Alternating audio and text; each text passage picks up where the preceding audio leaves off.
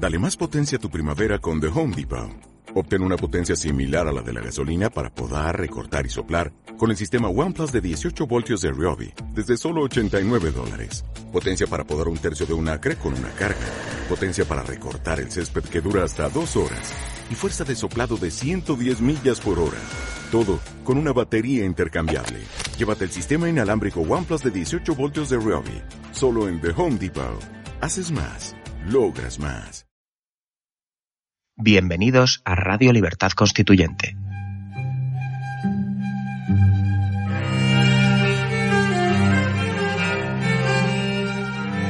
Están escuchando Radio Libertad Constituyente con don Antonio García Trevijano.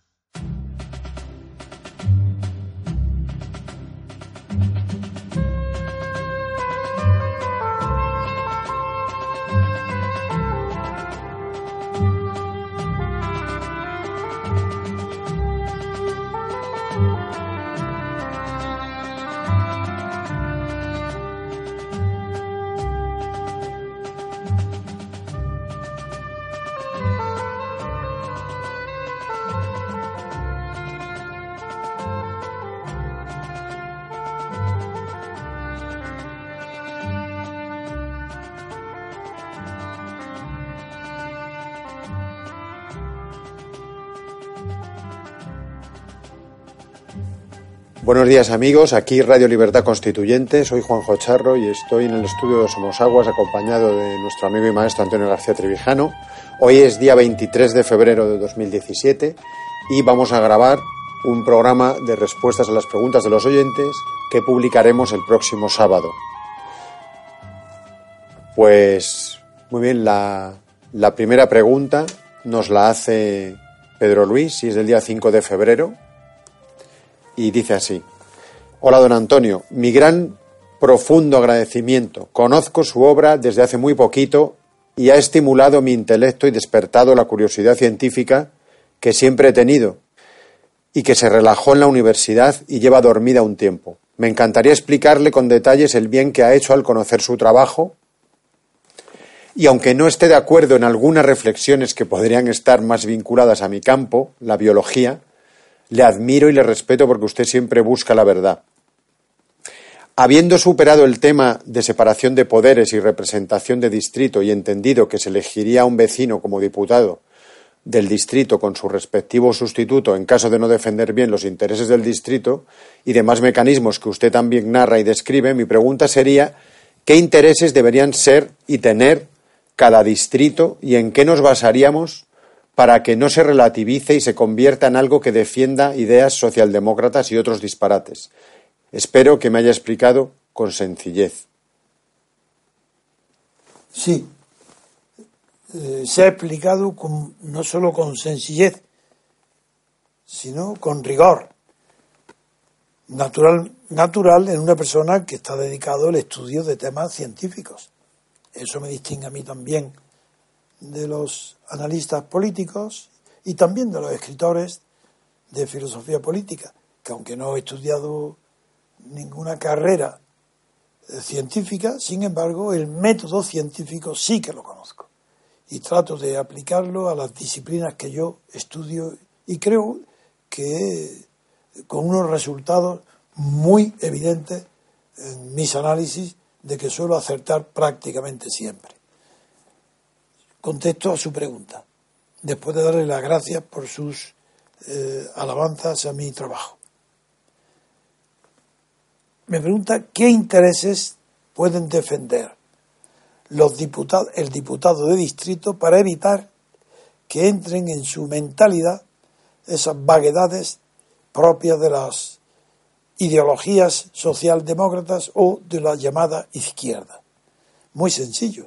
Ahí está la cercanía entre el elector y el elegido, que la da que el distrito no es muy grande, obliga a que los candidatos a ser elegidos ofrezcan al elector cosas concretas, como hacer determinadas obras, hacer determinadas eh, inversiones en escuelas o en comunicación, en, aquello que más le puede interesar a los habitantes de ese distrito. Tienen que hablar de cosas concretas y no de hablar de, de los asuntos que suele hablar la socialdemocracia, que son vaguedades eh, y falsedades. Luego, la, la defensa, yo ahí no puedo innovar. La defensa es que el representante de algo concreto, cuanto más pequeño, más realista será el, lo que tenga que ofrecer al votante. Y hay que elegir un intermedio, porque no se puede ir eh, eligiendo diputados eh, por cada pueblo. Entonces, en el distrito, normalmente la dimensión de un distrito de habitantes estaría alrededor de 100.000 y de votantes de censo electoral, pues alrededor de 70.000. Pero eh, eso da pie para que sea posible que a esos 70.000 de, quita un tercio que nunca vota, pues ya votantes van a ser 50 o 60 mil, ellos el número están ya eh, abordable para que se hable de cosas concretas y no de vaguedades metafísicas. Esa es la defensa del interés por el sistema electoral de distrito y de representación con el suplente para que lo sustituya, como ha muy bien visto en tu introducción. Otra pregunta. Pues el mismo Pedro Luis nos hace una el mismo Pedro Luis nos hace el mismo día otra pregunta sobre, sobre el municipio. Dice, ¿qué mecanismos políticos propone usted para el caso del municipio?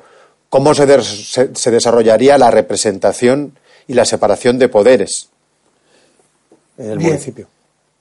Mm, es verdad que no no lo he desarrollado, primero porque no he escrito ningún libro sobre la política ni sobre las demarcaciones municipales, pero en cambio sí que digo que en a nivel municipal, lo vengo repitiendo siempre, sería eh, un sistema igual que el nacional, con un par, es decir, que habría una elección separada al alcalde y una, una distinta elección a los concejales para que hubiera igual un presidente que sería el alcalde y un cuerpo legislativo que sería designado pues, a semejanza de lo que hacemos o propongo para las elecciones nacionales. Así por eso no me detengo, porque sería hacer lo mismo, distinguiendo entre un poder ejecutivo y uno ejecutivo.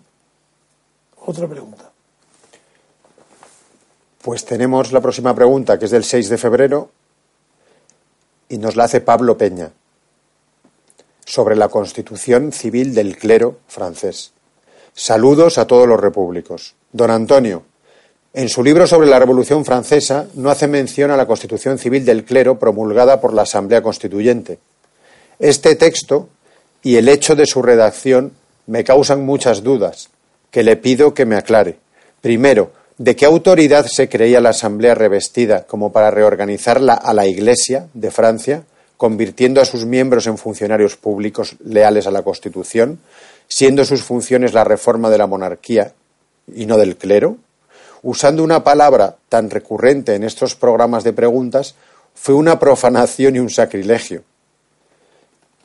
Además, no veo qué sentido político tenía esta constitución civil del clero, puesto que implicaba una ruptura innecesaria con la Iglesia, influencia eh, eh, que tenía la Iglesia en una nación con una mayoría de población rural que es muy evidente. Si bien muchos eclesiásticos se pasaron a la nueva Iglesia civil, no sé por qué querrían provocar de esta forma a los fieles a Roma. No alcanzo a ver qué finalidad perseguían con todo ello. A mi juicio es un movimiento completamente estúpido. Por eso espero que me arroje algo de luz en el asunto. Muchas gracias por su esfuerzo y dedicación. Sí, mm, como sabéis, todos he dedicado mucho tiempo de mi vida al estudio de la Revolución Francesa. Y aunque no recojo este tema, en mi brevísimo resumen sobre la Revolución Francesa, no lo hago porque es un asunto colateral, no menos importante, ni es que no es político directamente, sino religioso. Ahí la Revolución Francesa produjo una, una revolución mucho más profunda en las mentes que en los acontecimientos. Eh, la Revolución Francesa conmovió eh, todo el aparato mental colectivo del, pueblo francés. y como no podía quedar indiferente ante el fenómeno religioso. Y es verdad que parece en principio chocante que un movimiento político se ocupe de la Iglesia, pero si tenéis en cuenta, uno, primero, que durante la monarquía absoluta de Luis XVI, contra la que se hace la revolución, fracasado los estados generales de Versalles cuando ya están en París, una de las cuestiones esenciales es la Iglesia. Porque ¿quiénes son los órdenes? ¿Sobre qué bases sociales descansaba el poder de la monarquía absoluta? En primer lugar, procedencia divina. Ahí está Bossuet y Fenelón. Era Dios el que instituía, investía de poderes absolutos a los reyes. Era la religión. Luego, una revolución política tendrá que tocar el primer punto del de la religión. Segundo, mm, la división en las clases sociales hizo que el, el, tercer estado se llamaba tercero porque no pertenecía ni al, ni al clero ni a la nobleza, porque los militares no formaban un otro cuerpo de Estado, sino que era un monopolio que tenía la aristocracia. Así que en realidad no había más que nobleza, iglesia y tercer Estado. Pero la iglesia está ahí como poder, no como espíritu, ni como creencia, ni como culto. Es el poder de la monarquía. Es una revolución contra el poder. Es normal. Es más, no, sería larguísimo. Yo no puedo explicar ahora, pero el proceso en virtud del cual termina la Iglesia siendo el sujeto de ataques de la, del orden civil. Pero, en la Revolución Francesa hay una concatenación de hechos enseguida, pero, pero muy pronto, desde el mes de julio, mejor dicho, desde el 4 de agosto, que es donde se produce la verdadera revolución social, donde se suprimen la aristocracia, la nobleza, suprime sus privilegios y renuncia a sus derechos feudales y comienza ahí lo que se llamó la hermandad, los abrazos, el 4 de agosto, la Iglesia se suma inmediatamente porque quiere también sumarse al espíritu nuevo que ha creado la inteligencia del marqués de Noailles y del duque de Aguillón para que transformar lo que era un una carga peligrosa para la nobleza, que era tener el feudalismo sobre sus hombros, dice, renunciamos al feudalismo. Pero ¿cómo que renuncia? Pagándole 30 veces la renta de cada año de todas sus propiedades y todos sus feudos. Y la Iglesia, al ver el resultado y el entusiasmo con que ha recibido, se suma y renuncia también porque la Iglesia tenía también los mismos privilegios y propiedades que el feudalismo. Ese es el primer punto. Es por un lado, la justificación era divina de la monarquía. Segundo, la revolución del 4 de agosto, donde el feudalismo renuncia a sus derechos feudales a cambio de dinero líquido, participa la Iglesia también exactamente igual, con una diferencia, que la Iglesia tenía diezmos y primicias. Entonces aquellos que compraron los bienes eclesiásticos la Iglesia se benefició más que los aristócratas laicos. Porque con el diezmo y primicias habían sido ya aumentados el valor de los bienes eclesiásticos. Al suprimirlo, salieron beneficiados. Esos son los motivos lejanos y profundos. En cuanto a motivos concretos, luego la Iglesia se sublevó y provocó una guerra civil en la Pandé y esa guerra civil fue dirigida por curas párrocos por los pueblos en Bretaña y en, el, en la parte eh, eh, de la costa mm, este de Francia, del Atlántico. Bueno, pues eh, también hay un tercer motivo, una guerra civil. De ahí que no es extraño que obispos como el obispo Gregoire y tantos otros sacerdotes y tomen unas posiciones de liderazgo en la Revolución Francesa. También la Iglesia participó, como el obispo Gregoire y muchos otros. Decir, que esa es la razón por la cual la Revolución Francesa no distinguió, ni porque no podía, entre poder civil y poder eclesiástico. Y la pregunta suya concreta. Yo he dicho ya, ¿por qué interviene la revolución en los asuntos civiles? En lo que la Iglesia hace es que quiere que no haya distinción ni privilegio en los derechos civiles de los eclesiásticos. Por eso le llama constitución civil. No dice que es constitución política. Es la constitución civil que para regular los efectos pues del celibato, el matrimonio y la cantidad de ceremonias y los efectos civiles que tienen.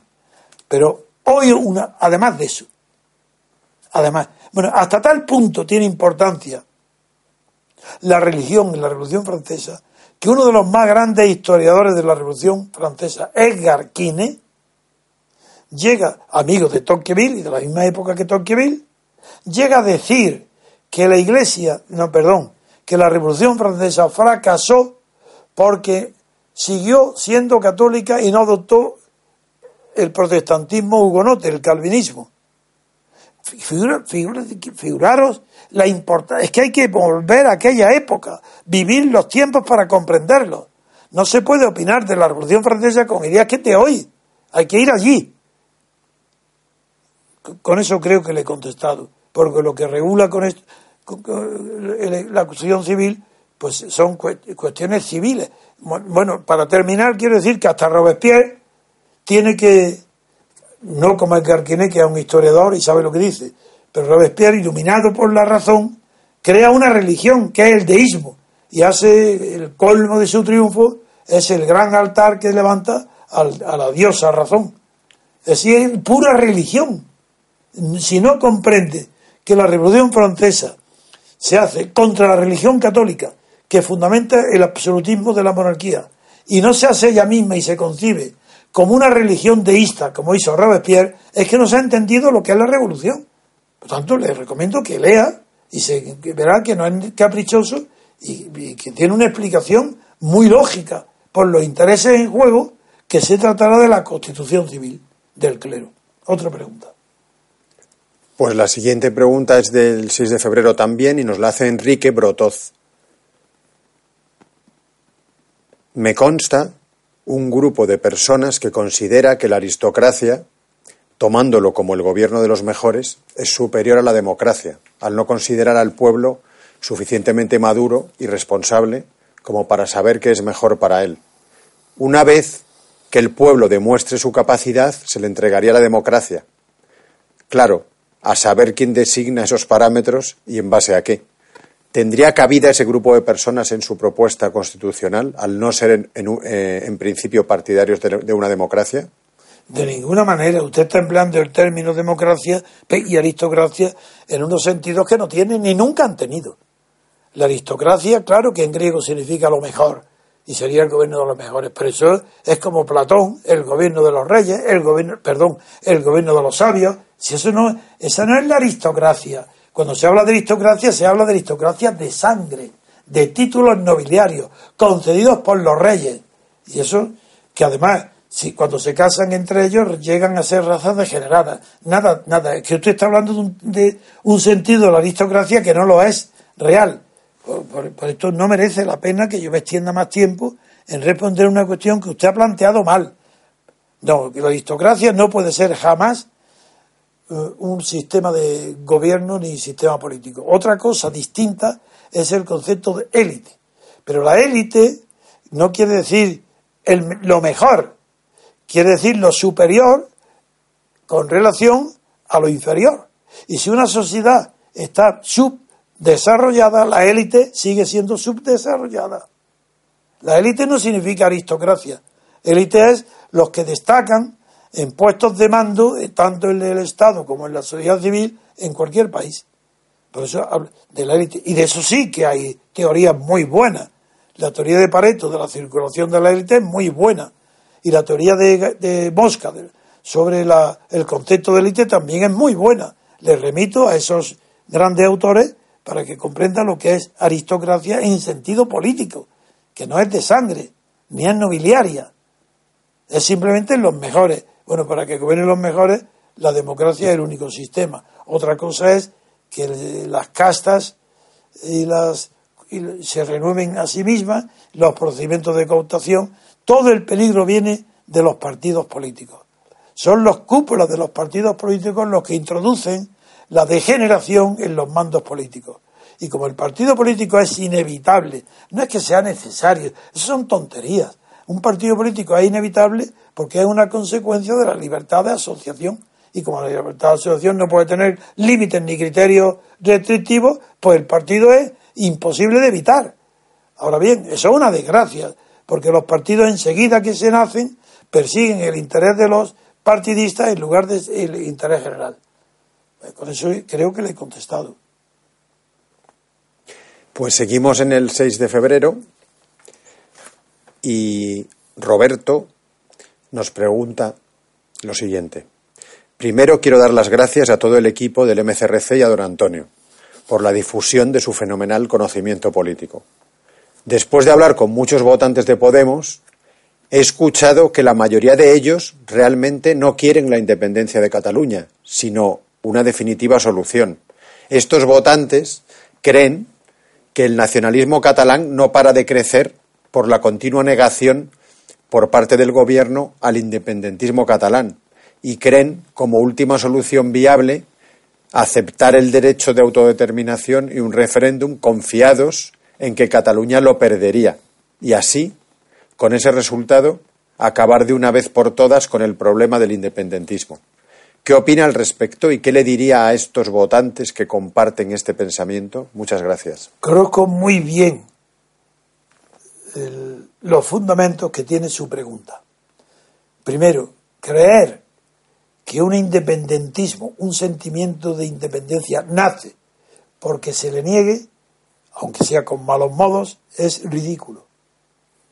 Nunca, no hay ninguna nación en el mundo, ni en la historia del mundo, que haya nacido como usted cree que nacen. Eso es imposible.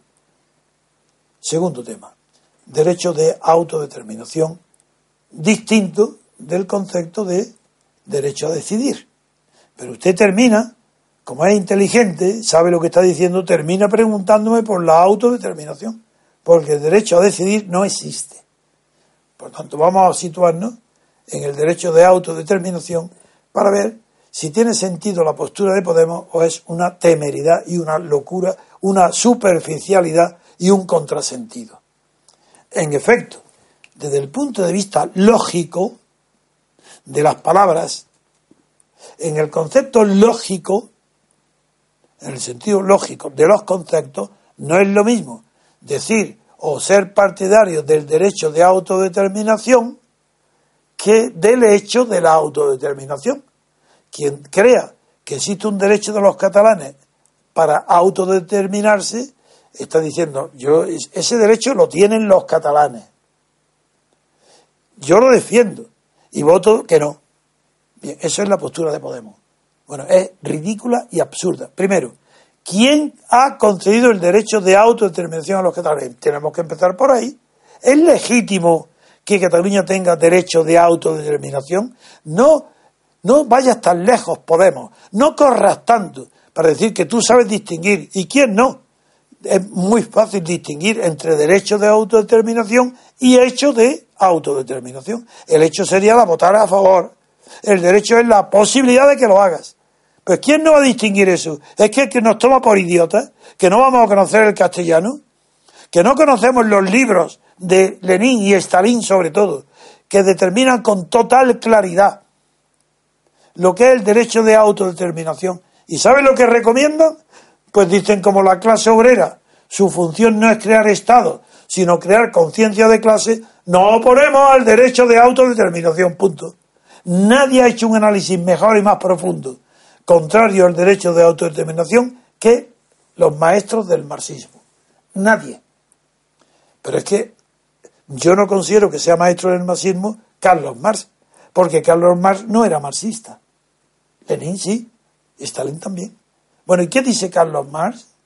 Pues Carlos Marx dice que derecho de autodeterminación no depende de la voluntad de los, de los pueblos, ni de la voluntad de los habitantes, ni de los catalanes, ni de los vascos. Dice Carlos Marx literalmente en un artículo de prensa publicado, que no recuerdo ahora la fecha, en Nueva York, dice que el derecho de autodeterminación solamente existe en aquellos pueblos que no habían descubierto su unidad política territorial antes de la Revolución Francesa. Lo que, y, dice, y añade, con ejemplo, dice, por ejemplo, España, Portugal, Reino Unido y Francia no tienen derecho de autodeterminación.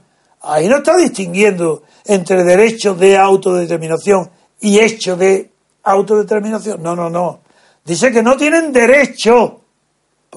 España no, nadie, ninguna región. ¿Por qué? Porque antes de la Revolución Francesa ya España era una unidad política nacional.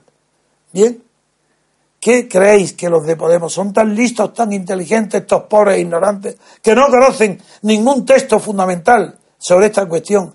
Que están descubriendo el Mediterráneo diciendo, nosotros reconocemos el derecho de autodeterminación de Cataluña. Pues no, señor.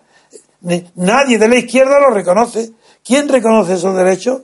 Las pequeñas burguesías liberales que creen que pueden tener derecho político a formar ellos un Estado pequeño propio por narcisismo, por ambición de poder, para huir de la dominación de, malos sistemas de gobierno, pero nunca para huir de la democracia.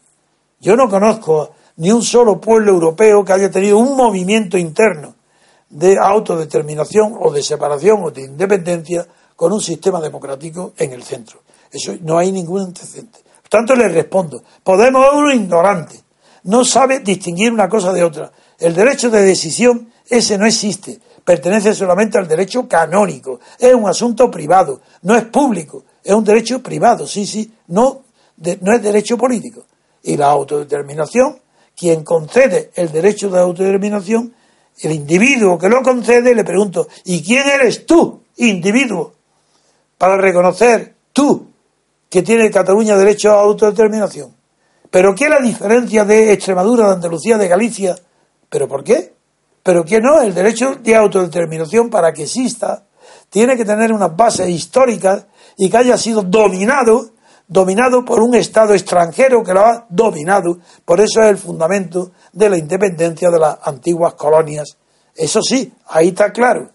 Y, cuando se disuelve el imperio austro-húngaro, que es el que motiva las discusiones filosóficas sobre el derecho de autodeterminación, ahí surgen pueblos que claramente lo tienen y otros que no. Y la historia del fracaso de las naciones que surgieron, sí, sí, estoy hablando del fracaso de todas las naciones compuestas que salieron después de la, de la guerra del 14, pues demuestra que el derecho de autodeterminación no estaba justificado. Me basta con esto para decir que no, que, que los de Podemos no tienen ni idea de lo que hablan. Son legos, ignorantes. De esto no saben nada. Otra pregunta. Pues eh, seguimos aún en el 6 de febrero y la siguiente pregunta la hace Gregorio Aranda. Un saludo, amigos.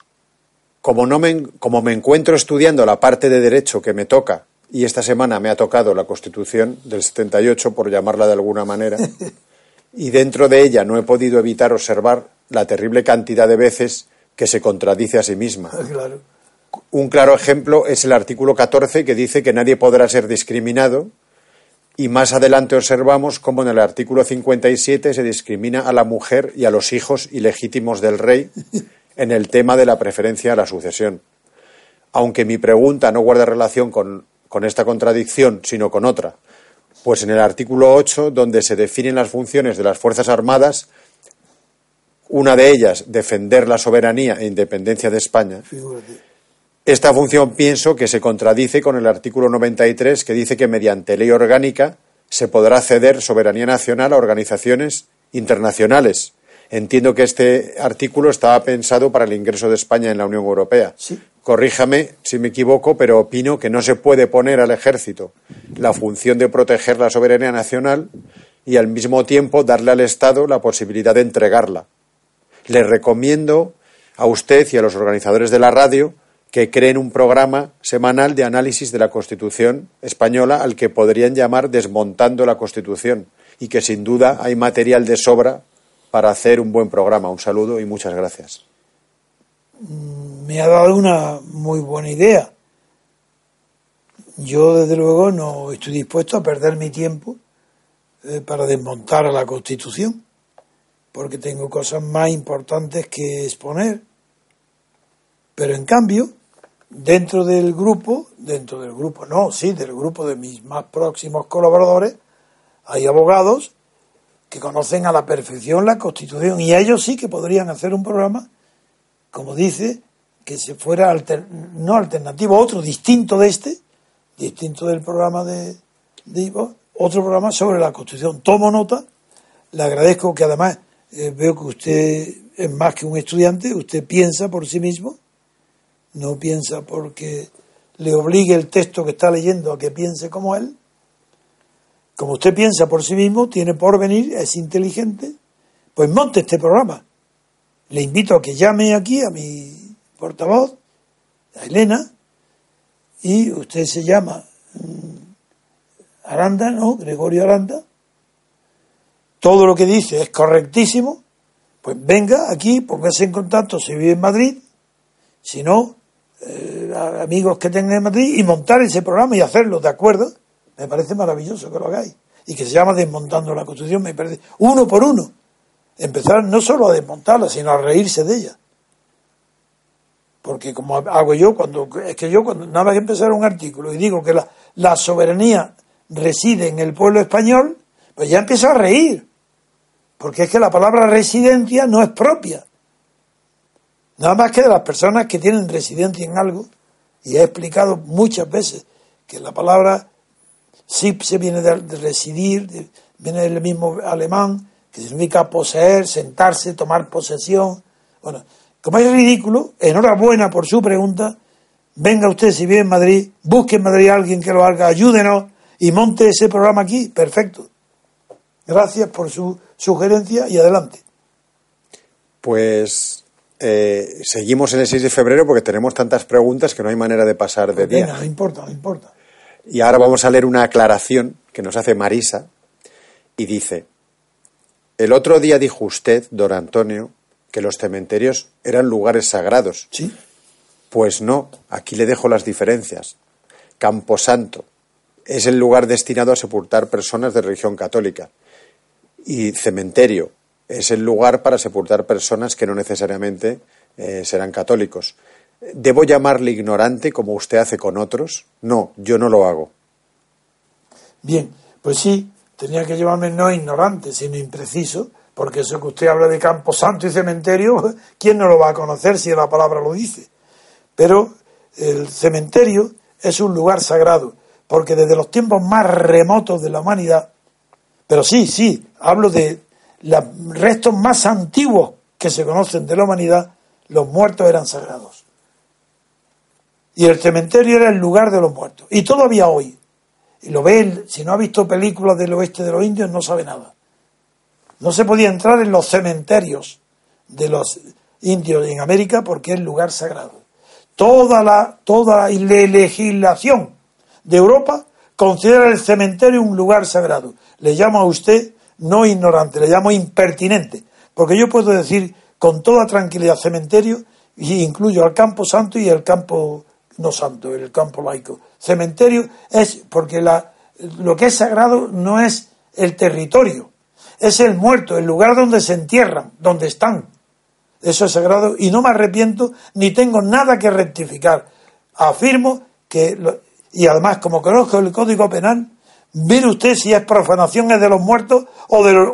Eh, explique, eh, estudie usted un poco antes de ofender diciéndome, yo no llamo ignorante. Pues yo llamo ignorante al que no sabe, estando obligado a saber. Porque no es ignorante el que ignora aquellos asuntos que no, le, que no tiene por qué saber. Yo no tengo por qué saber nada referente a la química, a la física, la, no, porque yo no he estudiado ciencia.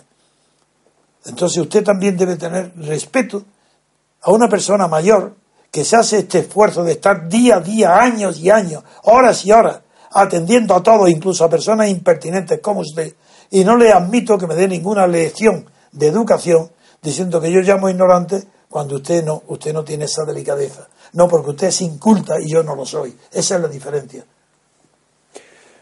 Pues la siguiente pregunta ya es del 7 de febrero y nos la hace Manuel Zapata. Gracias por la magnífica respuesta que dio a mi pregunta sobre la belleza en el arte. Don Antonio, recuerdo haber oído en televisión española un comentario de Néstor Luján refiriéndose a Picasso como un pintamonas. Me imagino que por su cuadro de las señoritas de Aviñón. ¿Cuál es su opinión sobre Picasso? No, no, no, no. Eh, Néstor Luján no puede llamar a Picasso pintamonas. Bueno, puede hacerlo, pero eso no es, no es justo. Eh, Picasso fue un gran pintor de primerísima categoría. Ahora bien, nació y se incorporó en una época donde lo principal para un pintor o para un artista escultor era destruir la tradición. Había que quemar los museos. Eso lo decían la escuela metafísica italiana. Era más bonito que la victoria de Samotracia un Bugatti de carrera, un coche. En esa época nace Picasso. Por eso, después de abandonar su maravillosa época de monocolor, la azul, la verde, la rosa, donde él imita la técnica de Gauguin, una mezcla de Gauguin y también de la técnica del cartel de Toulouse-Lautrec. Esa mezcla es la que produce un maravilloso Picasso. Pero Picasso no tenía genio creador. Era un genio explotador que adivinaba antes que nadie por dónde iba a transcurrir el futuro del arte de la pintura y la escultura. Pero él no lo ese no descubrió nunca un camino, pero supo ver como nadie cuáles eran los caminos nuevos, no quiero decir bellos, al, arte. Por ejemplo, cubismo. No lo inventó Picasso, ni en las señoritas de Aviñón, ni en ninguna otra época. No, primero porque ella fue la primera del cubismo, pero no lo, fue George Braque, su amigo George Braque, el que hace la primera vez una pintura cubista. Y la hace cubista por error. Bueno, se llama cubismo por error, porque todos son discípulos de Cézanne. Y Cézanne había escrito unos había pintado unos paisajes maravillosos en la montaña Victoire, en el mediodía al sur de Francia. Y él mismo tiene sus, como era un hombre tan inteligente, Cézanne, decía que la naturaleza podría comprenderse toda como una composición en de triángulos.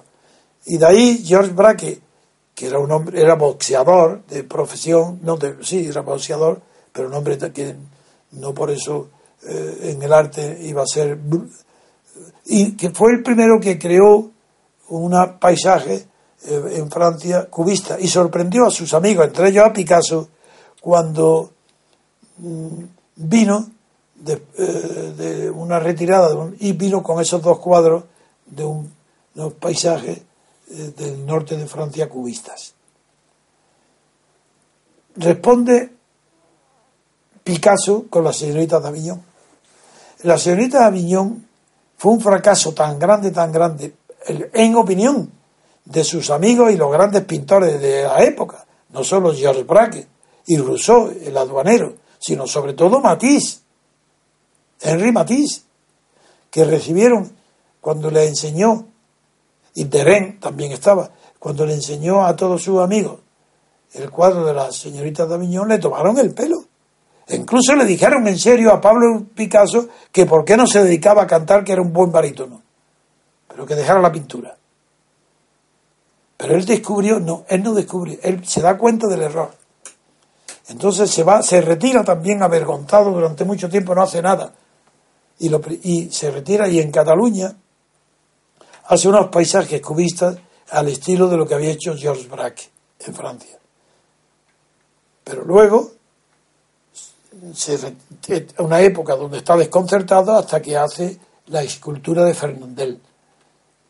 Bien, pues es que además de eso, cuando crea lo que se llama el expresionismo, que es figuras deformadas a propósito, porque aparecen pintadas con un ojo de frente y otro una nariz en el lado, cualquiera de esas locuras, eso tampoco es suyo, original. Eso está tomado del expresionismo alemán y de eh, la, eh, la, escuela de, París, donde estaban el matrimonio Delaunay Sofía hicieron el matrimonio pintando eh, con un sentido nuevo para el color, porque habían estudiado a fondo los colores, y sobre todo la perspectiva. Y pintan unas ventanas famosísimas y unos paisajes también de la Torre Eiffel, donde pintan a la Torre Eiffel desde distintas perspectivas. Es decir, en un mismo cuadro, no varias veces, un mismo cuadro, una misma imagen, una parte de la imagen está pintada desde una perspectiva eh, horizontal a, lo retratado, a lo pintado, otra desde abajo y otra prácticamente, bueno, con lo cual surge la mezcla de algo que no es nuevo, porque en el Renacimiento Alberti ya dijo que, que, tan importante era la perspectiva para comprender el arte, que había que poner en el, el, arte el punto de vista donde se ha situado el pintor o el escultor para reproducir una imagen artística, porque depende de la perspectiva. Y él tomó una especie de eh, cejas aladas para decir, esa es mi perspectiva, porque no no es lo mismo la cara de una persona vista desde frente, desde arriba o desde abajo. Bien. Es decir, eso, y no es Picasso el que lo inventa tampoco, pero amigo, es el que mejor lo explota y se hace multimillonario explotando los descubrimientos del expresionismo alemán, etcétera. Podía darle una conferencia de 48 horas, pero ya lo que he dicho es bastante. Es decir, no es un creador, no es un genio creador Picasso, pero es un genio explotador de las corrientes, que ve las corrientes pictóricas y escultóricas antes de que se produzca, antes de que triunfen. Las ve cuando la ve iniciada por otro. Él es un descubridor de los inventos, de, explotador de los inventos de otro. Pero es un buen pintor porque lo que fue Picasso es un dibujante genial, pero muy bueno, muy bueno. Tan bueno como Dalí, tan bueno como Durero, de la máxima categoría. Lo que nunca dominó Picasso fue el color. Y eso se lo saben todos, se lo dijeron todos sus compañeros siempre. Y por el secreto de la época azul, y etcétera, de un solo color, es ese. Es que Picasso no sabe combinar los colores. Otra pregunta. Pues seguimos en el 7 de febrero y la pregunta la hace Uruburu. Uruburu, vasco. En primer lugar, le quiero agradecer su trabajo. Por motivos laborales vivo en Francia y al igual que ocurre en España, Aquí también se utilizan en los medios de comunicación palabras vacías de sentido o sacadas de contexto, como es la democracia, los valores de la República, la igualdad, la tolerancia. Pero hay una palabra que no llego a comprender bien, y mientras que no tenga ningún criterio serio al respecto, no la puedo considerar vacía o sacada de contexto. Me refiero al concepto de laicidad. Eh, quiero preguntarle cuál es, cuál es el origen histórico de esa laicidad, si tiene algún fundamento teórico ¿Y en qué se diferencia la laicidad de Francia de la española? Sí. El concepto de laicidad tiene antecedentes históricos. Se refiere al carácter del Estado, no del gobierno. Quien no se sepa distinguir entre Estado y gobierno, es difícil que comprenda lo que voy a decir. El Estado es laico, el gobierno no es laico ni puede serlo aunque quiera. En España, en Polonia o en Francia, donde países donde el 80 o el 90% de la población son católicos, el gobierno no puede ser laico. El Estado sí. Y el gobierno no podrá gobernar, introducir o cambiar el carácter laico del Estado. El carácter laico quiere decir que no es religioso, ni no, no religioso, no que no sea católico, sino que no puede ser no puede profesar ninguna fe religiosa, no puede tener profesión el Estado. Pero el gobierno no, el gobierno tiene que gobernar. Y si en un país como España la mayoría, inmensa mayoría, son católicos, sean protestantes, eh, sean practicantes o no, eso es otra cuestión. Si son la mayoría católicos y creen en esa religión, el Estado tiene que cuidar, proteger todo aquello de la religión que sea público. Y me dirán muchos eh, que son ateos, yo soy ateo, pero, no, pero soy culto. Muchos ateos creen que la religión es una cosa privada y que el Estado no puede intervenir ni los gobiernos, porque es una cosa privada y no interesa a nadie más que al que siente la religión. Están confundidos. Eso no es verdad. Son personas muy incultas las que dicen eso. porque la religión eh, es anterior, el sentimiento religioso es anterior al sentimiento de dominación de algo sobre algo. El hombre nace con un sentimiento religioso, de temor o de veneración hacia lo que no comprende. Y ese sentimiento religioso se va durante siglos y siglos se va manifestando en distintas formas. Pero solamente toma cuerpo cuando se incorpora materialmente algún símbolo. Ídolo, templo, iglesia. y ahí aparece la palabra culto. Y ahora ya ahí está la conclusión. No hay posibilidad alguna de práctica religiosa sin culto. Y la palabra culto significa público. Culto público, no culto privado. Una persona sola no puede tener, no puede cultivar la religión en su casa en una sola habitación. Si hay dos personas ya, empieza la compañía para cultivar, para hacer culto.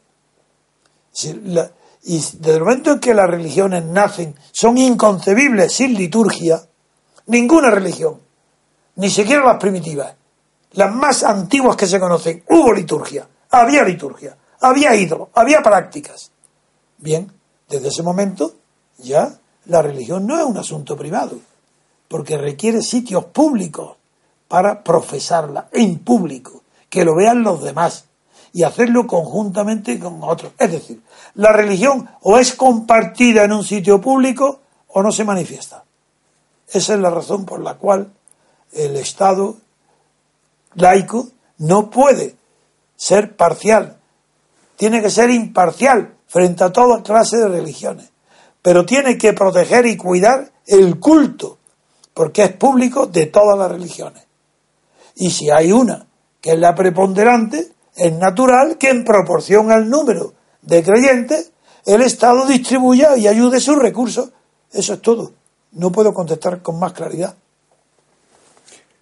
Pues eh, estamos en el 8 de febrero y la siguiente pregunta la hace Juan Vicente Torres.